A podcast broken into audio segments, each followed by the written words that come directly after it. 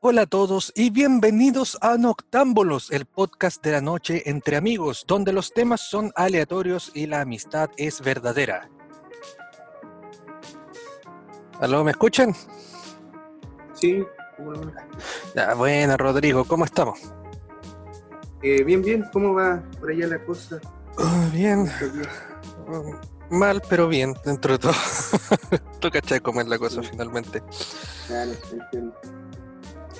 Ahí a todo Ah. se le suman los temporales que han habido últimamente.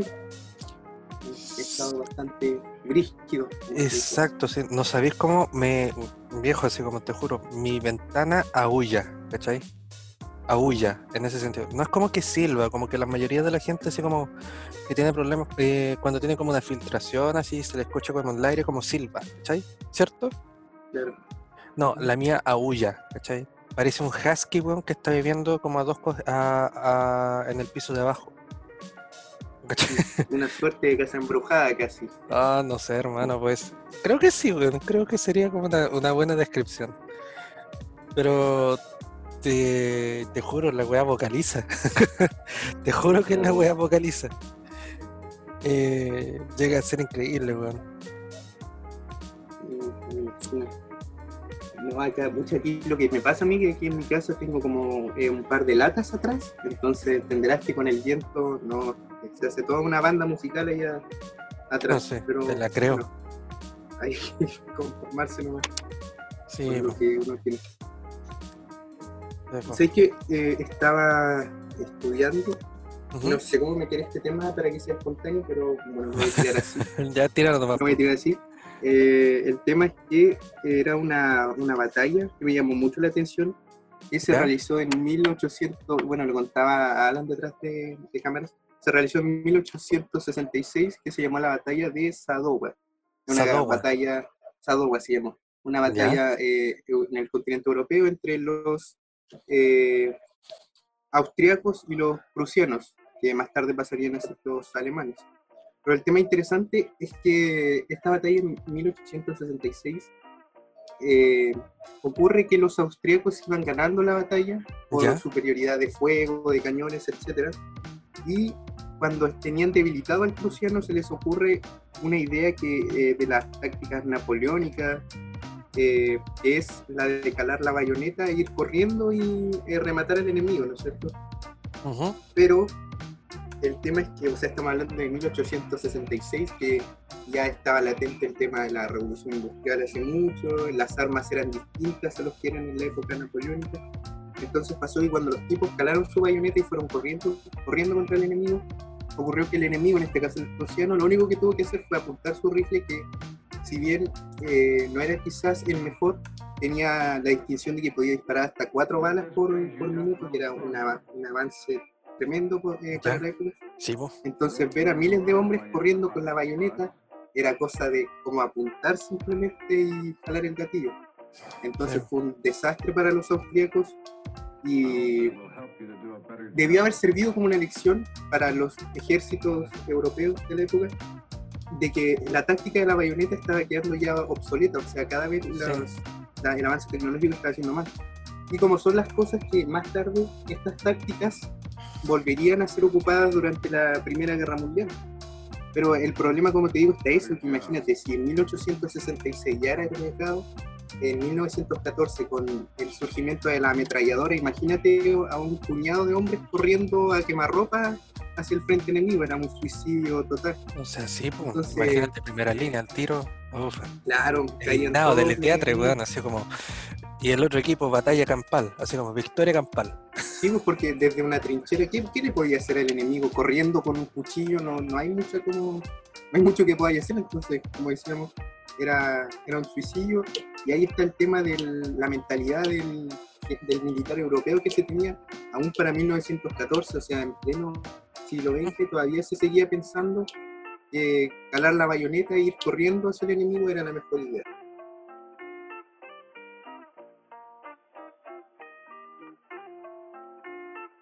Por qué, Y se, es y por qué se demoraron el tan- cambio. por qué se demoraron tanto en como en entender que esa táctica ya no, no estaba sirviendo? O sea, yo creo que para un general así como competente, ¿Mm? habría bastado un par de ocasiones, pues.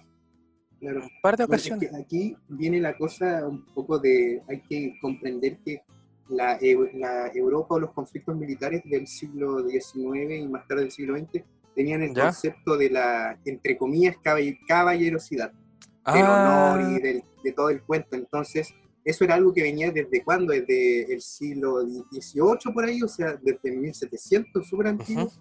Venía el tema que tú no podías matar simplemente al niño, sino que tenías que ir a rematarlo con honor y con caballerosidad. Entonces, de ahí el tema de poner tu bayoneta y, y ir a rematarlo.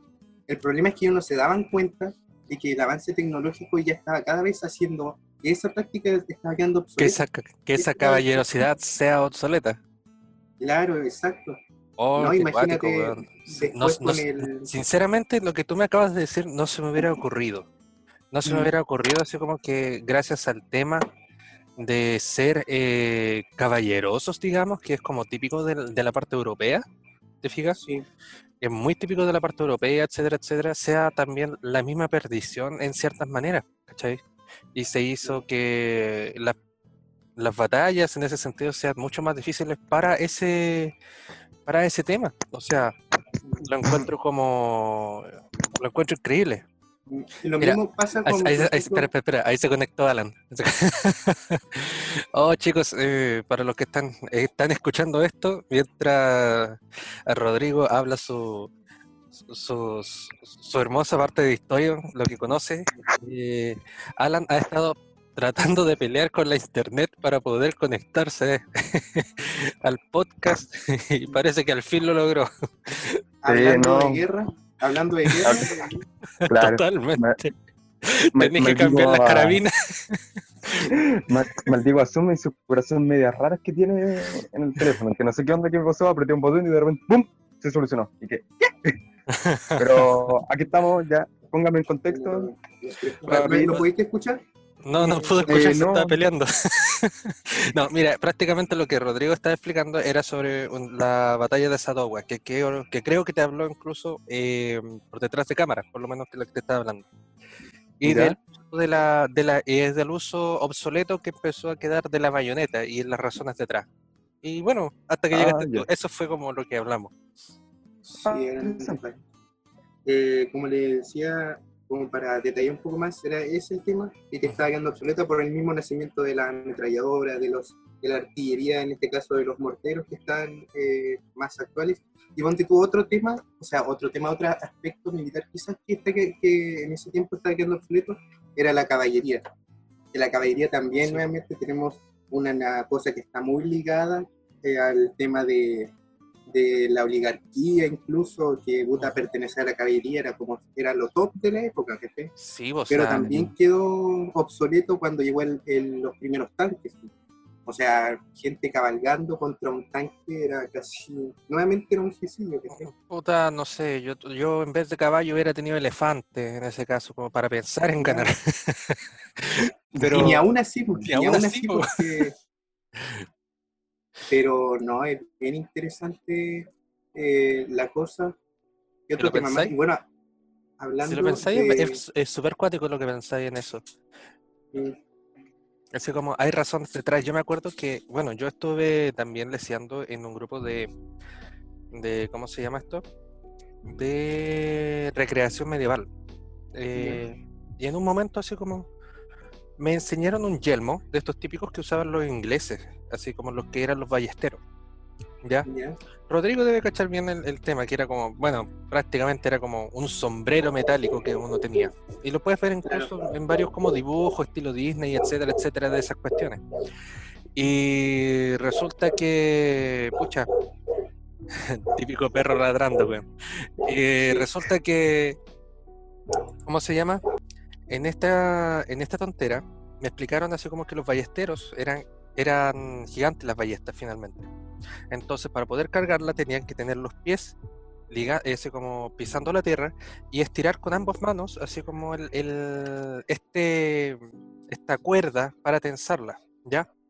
Y el tema es que eran muy, pero muy, pero muy em, vulnerables en ese momento mientras recargaban. Y eh, además tiene que pensar que era prácticamente un solo virote pero más fuerte que la, más fuerte que la mierda. O sea, esas tonteras podrían atravesar fácilmente tres vacas juntas, ¿cachai? Y resulta que em, después aprendí que tenían un escudo delante de ellos para poder recargar, pero al mismo tiempo el sombrero que ellos tenían, este casco, era efectivamente para la, ¿cómo se llama? La pose de recarga que uno tiene naturalmente. Porque en el caso de que si hubiera una lluvia de flecha y te hubiera eh, y el escudo que está delante tuyo, la ballesta, esas, esas flechas no caerían dentro de ti porque te está protegiendo este sombrero metálico. Y yo quería decir como, así como, Claro, porque ahí te das cuenta que las cosas están por algo y no simplemente de bonito. Sí, y pese a que las cosas son bonitas, ¿cachai? Tienen su funcionalidad. Pero te has fijado también que el mismo tema de que los uniformes o las, las distintas cosas, ¿cachai? Ya dejaron de ser como bonitos o como eh, llamativos en ese sentido. Eso es lo otro que me gustaría comentarles, justo lo mencionaste tú, el tema que fíjate que en esta misma eh, guerra eh, eh, austro-prusiana que hubo, bueno, más adelante ya va a venir lo que fue la guerra franco-prusiana. Y más adelante, en 1879, nuestro país va a ser la guerra del Pacífico. ¿Qué cosas aquí hay en común? Que con respecto a lo que hiciste tú, antes los uniformes eran súper ostentosos, o sea, eran de colores fuertes, rojo a veces, eh, azules, Claro, muy llamativos. Pero el tema es que, de hecho, el tema, no sé si ustedes conocen los casacas rojas que fueron muy famosos durante el siglo XVIII, eran los típicos uniformes británicos, que era rojo, todo rojo, y una eh, cruz blanca en el pecho. No sé si así como, por favor, ahí como, dispárenme ahí, así como. Sí, claro, eran dianas. Eran, eran dianas y eran, era una estrategia horrible, que claro, se veía muy bonito y todo, pero al, al mismo tiempo no, olvídate. Y después lo que pasa que a medida que se van creando nuevos avances tecnológicos, eh, justamente va ocurriendo que estos uniformes cada vez empiezan a perder más su... Eh, se le da más importancia a la seguridad que a lo ostentoso que era. De hecho, tenemos el, el tema de aquí en la guerra del Pacífico que hubo en Chile. Los chilenos, eh, más adelante ustedes pueden buscarlo, creo que a Alan se lo mostré, cómo copiaron descaradamente al uniforme eh, eh, franco, si no me equivoco, de la guerra franco-prusiana, que era el uniforme azul, rojo, eh, típico de los franceses, lo copiaron descaradamente y ese es el uniforme que ocupaba Chile en la guerra del Pacífico. Entonces, y era por lo mismo, por el tema de que no, que eran colores llamativos, que había que verse elegante, pero por los mismos avances se dieron cuenta que era iba a ser la perdición de un ejército que hiciera así. Y bueno, ya para qué hablar después con la llegada de, mejores, de mejoras a los francotiradores y todo el tema, que por eso que los uniformes hoy en día ya son de un color más, de mucho más, de, una sola tonalidad y en la mayoría de los casos bastante de opaca, que se camufle con el ambiente. Sí, pues, igual, dependiendo de la zona que está el que está el verde, está el, el verde eh, camuflaje, está el, a blanco camuflaje y está el, amarillo camuflaje. No sé, que cuando están en misión en el desierto. Dependiendo de la zona en la que estén. Exacto. No, y con respecto a lo que dijiste de que Chile le copió a Francia, oye, bueno, tenemos ropa americana, weón. ¿Tú juráis que no vamos a hacer lo mismo con cuestiones así? Claro. Mira, a mí dentro del uniforme, y acá no sé si me van a explicar, pero encuentro que el uniforme así como más estilizado y más bonito eh, fue el de los nazis por mí por lejos, por ejemplo, visto, o por lo menos en la Segunda Guerra, eh, esos tipos destilaban facha. Uh, Alan Funao. Claro. No, pero hablándolo, hablándolo, objetivamente, objetivamente, ¿cachai? Claro. Hay muchas cosas así como que mm, hay que admirar, por ejemplo, del tema nazi, incluso, por ejemplo, de Hitler como un ejemplo de líder en ese sentido. Si, es que, nos vamos en eso, porque imagínate lo carismático que tienes que ser, ¿cachai? Para que una horda de, de, personas, ¿cachai? Vaya y crea ciegamente en lo que tú estás diciendo, ¿cachai? Claro. O sea, que eso es lo que le comentaba igual, hace, hace mucho tiempo igual llegamos a esta conversación con Rodrigo, que yo, claro, en ese sentido yo admiraba a Hitler, claro, el genocidio y el tema como el odio irracional que le tenía a cierta raza, no se lo justifico tanto, pero el tema de que, claro, el tema de cómo era buen líder, el tema de cómo era visionario en ese sentido, en ciertas cosas sí se lo valoro, pero como te digo, el genocidio masivo y todas esas cosas, pucha, ahí ya no tanto, no, no, no. Deberías decir no, así como a secas, viejo. En verdad, no, no, Nunca, nunca ha sido bueno en, en, esa cuestión.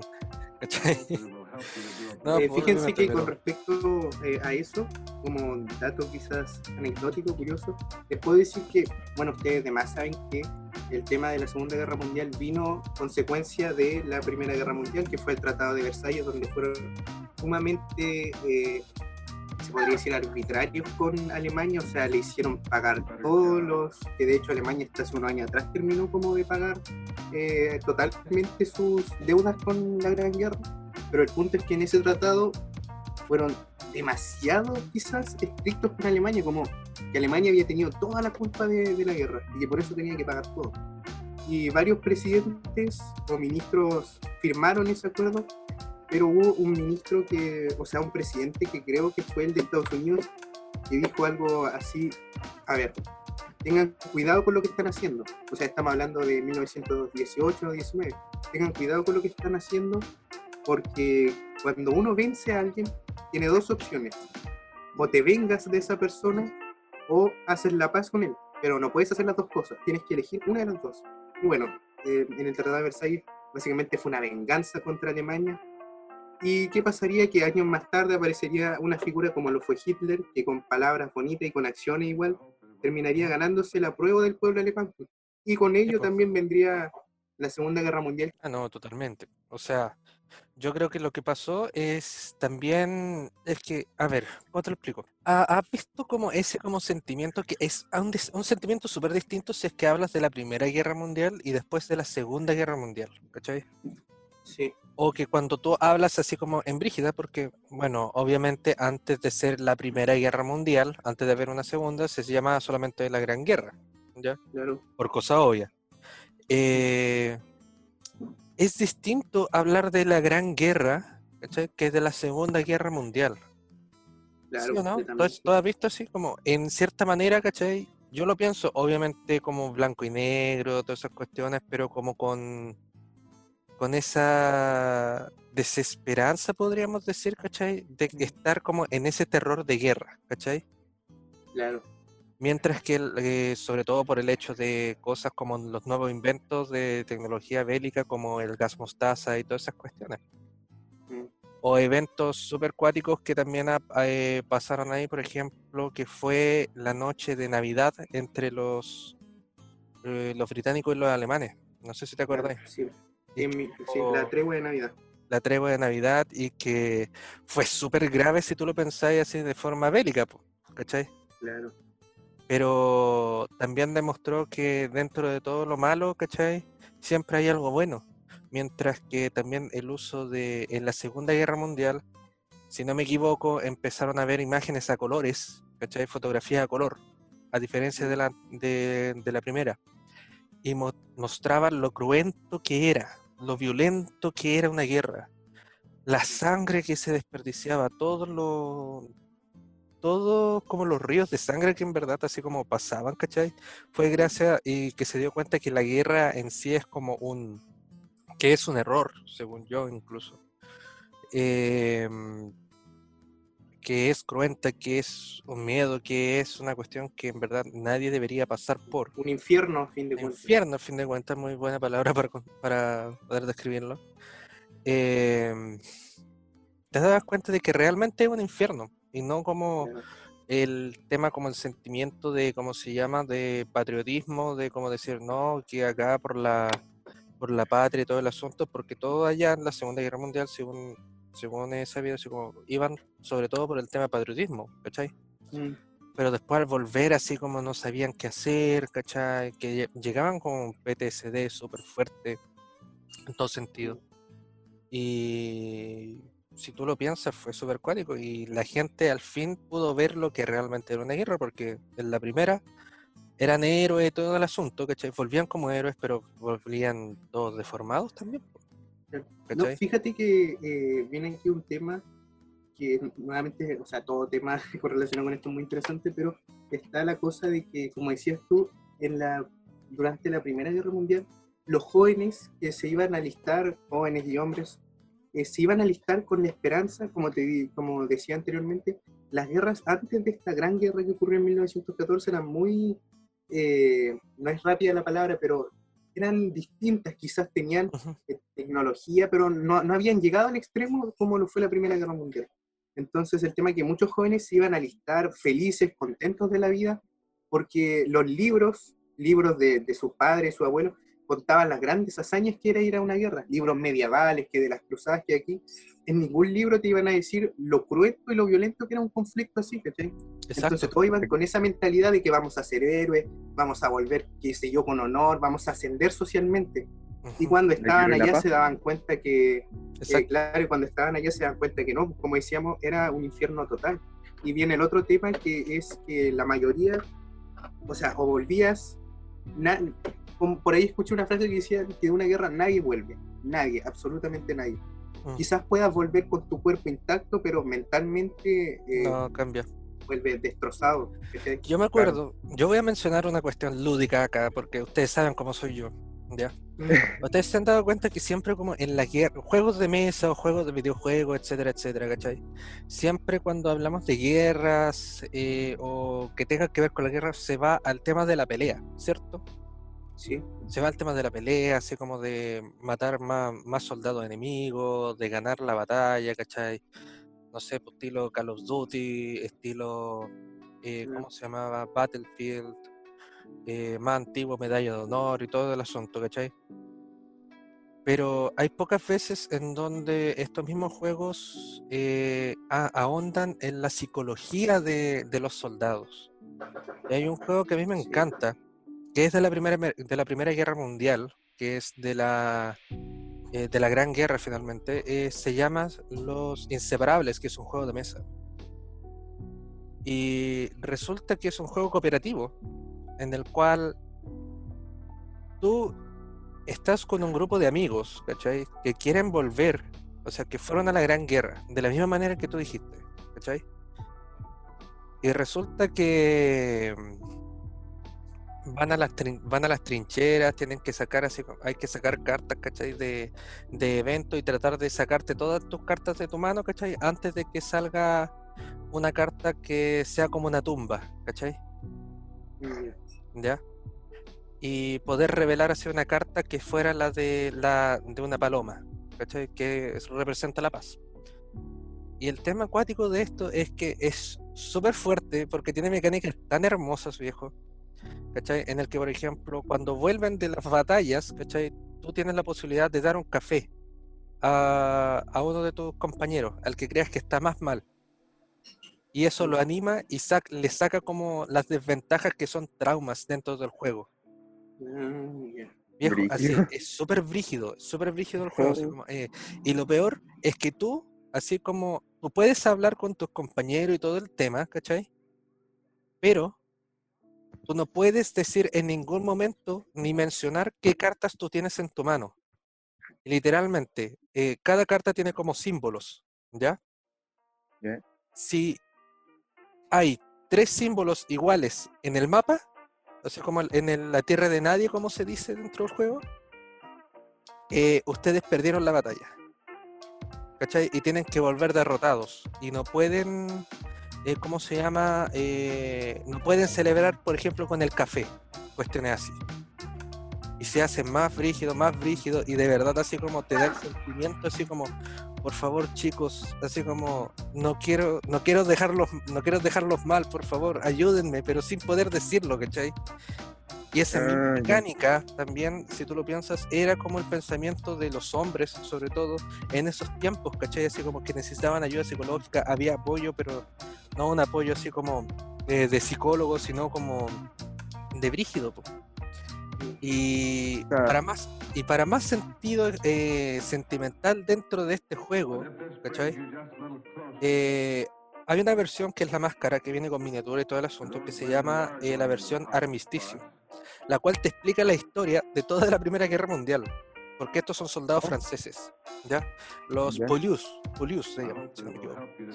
Y resulta que de eso se va tratando y van saliendo como cosas de evento, como habíamos dicho, el tema de la, la, tregua, de, la tregua de Navidad, etcétera, etcétera, cuando llegó el, el gas mostaza a las trincheras, cosas así.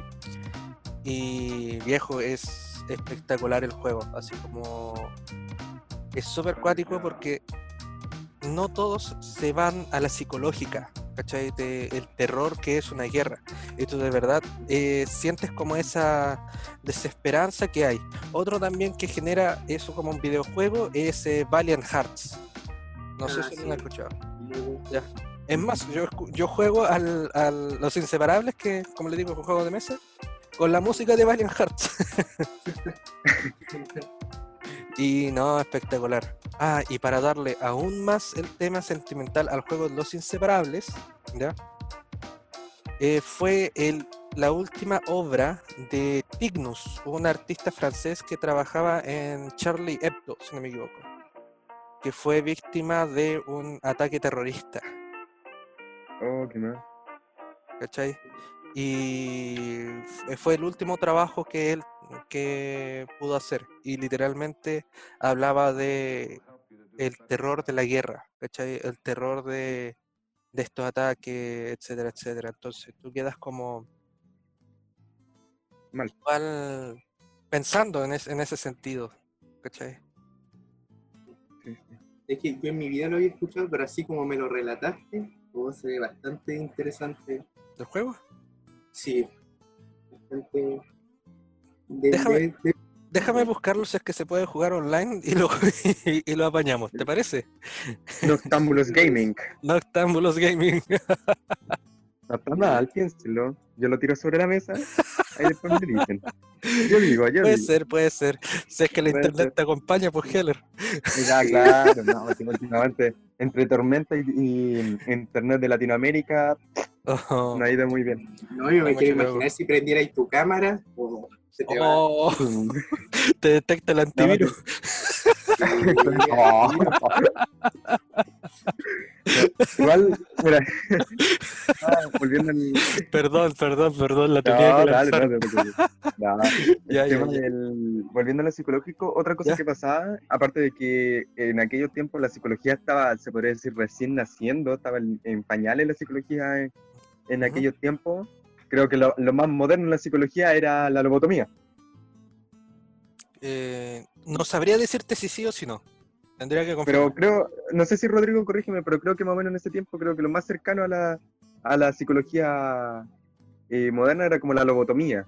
Pero el punto Sí. es que eh, lo que pasaba es que era uno que la psicología era mala y lo otro que pasaba mucho de que el- eh, pasaba este orgullo de hombre, si se puede decir, que era no necesito ayuda, yo voy a enfrentar mis problemas solo, que cuando volvían de la guerra. Sí. Y Bueno. no, no, ahora, claro, para las personas que llegan de Afganistán hay, hay un apoyo más grande, la psicología está mejor, hay grupos de apoyo y no están solos, si se puede decir en ese sentido. Pero antes era, ya terminó la guerra, cada uno por su lado nomás y uno que otro beneficio. Creo que ni siquiera había beneficio, pero era hecho, va- mucho más allá de eso, porque eh, piensa tú que en ese tiempo, como bien decías tú, la psicología era un, campo muy incipiente todavía, y a la mayoría de los soldados que empezaban a presentar estas conductas que se, se denominaban perdón, como shell shock o neurosis de guerra, que más adelante sería conocida, eh, antes de, la de esta guerra no era muy eh, recurrente el término, de hecho creo que ni siquiera existía. Entonces cuando un soldado presentaba este tipo de síntomas, lo más probable era que se le enjuiciara y que se termi- eh, este soldado terminara fusilado por cobardía, por eh, deserción. Ujú. No, no era como que tú decías, ah, no, está así por todas las cosas que ha visto, hay que mandarlo ah, con ayuda psicológica. No, nada de eso, o sea, No, te sea, procesaban y en el mejor de los casos pasabas tu vida en prisión. Entonces, ahí te- tenía otra cosa que, bueno, ya más adelante con el Sí, tiempo va a cambiar. Pero era, era, era así. no, qué terrible, weón. O encuentro que- sea, ese Qué trato terrible. igual no se cambió tanto porque después de la segunda igual lo mismo, no hubo tanto Pero si apoyo. imagínate que siempre, en esos tiempos, siempre estaba como la imagen del, del abuelito, así como soldado de guerra, sentado en la esquina, ¿cachai? De la casa, así como en estado catatónico, pues, weón. O sea, imagínate Claro, eh, en ese sentido, ¿cachai? Ya sea porque o lo tuvieron que lobotomizar, ¿cachai? En esas cuestiones, etcétera, etcétera. Eh, y pucha, tú quedas como igual para la cagada con todos, en todo ese sentido, pues viejo. Yo, eh, me pongo a pensar así como de reflexión. Y como les digo, a mí me gusta mucho este tema por lo mismo, porque a veces siento que quizás se le quita importancia con respecto a la Segunda Guerra. Siento que ambas fueron igual de importantes, pero es mi opinión personal, que es muy infravalorada la Primera Guerra Mundial. Pero, por ejemplo, lo que mencionaste tú hace unos minutos atrás, el tema del ataque, los ataques con gas que iniciaron en esta guerra, o sea, fue terrible porque los soldados, los primeros que vivieron esa- esas oleadas de gas, eran soldados que no andaban con nada, o sea, para taparse cero. Imagínate ver que eh, una nube, una nube azul o de color eh, mostaza en este caso, se acerca para ti, o sea, tú con quién lo vinculas, habiendo sido un campesino que toda tu vida la pasó, qué sé yo, eh, en el campo, valga la redundancia, o sea... eh, apenas sabe hablar y asocias leer con- nomás. claro, lo asocias con qué, con algo divino, con algo eh, extraordinario, ¿no? Y más adelante uno, Bueno, claro, sabe que Extraordinario, y fue, pues, weón. El Claro. tema. Entonces, por eso igual la otra vez, hace un tiempo atrás les comentaba sobre la mitología de, de- de Tolkien, porque si bien Tolkien fue alguien que eh, tenía más o menos educación, pero el tipo, mucho de lo que él escribe está basado en lo que él vivió, que él fue un soldado de la Primera Guerra Mundial, ¿cachai? ¿Verdad? Y esos traumas se, se, se plasman en su obra. ¿No? Sí, Podríamos analizarlo dentro de, de otra situación. Pero, pucha, lamentablemente, esto hasta aquí nomás ha llegado. La noche igual es larga, pero también hay que dormir, pues viejitos. Así que claro, espero que les haya gustado por lo menos esta, esta sesión. un poco que más haya- didáctica quizás. Un poco más didáctica, más educacional, pero Que hayan aprendido un poco con Rodrigo. exactamente. Así que los esperamos para la próxima. Espero que estén bien. Y Sí, que espero que tengan una, y que tengan tengan una buena noche. una buena noche y que tengan una excelente semana. Así que, chao chicos, nos vemos Chao, Y ahora, nos a dormir. A dormir. Nos vemos. ¿Qué te iba a decir yo? Oye, en verdad hacer la grabación quedó súper buena. Me gustó. Bueno, igual. Ah, interesante en tanto, me quedé pegado escuchándolo. Entonces, Sí, no, yo estaba, no estaba pegadísimo, estaba pegadísimo igual.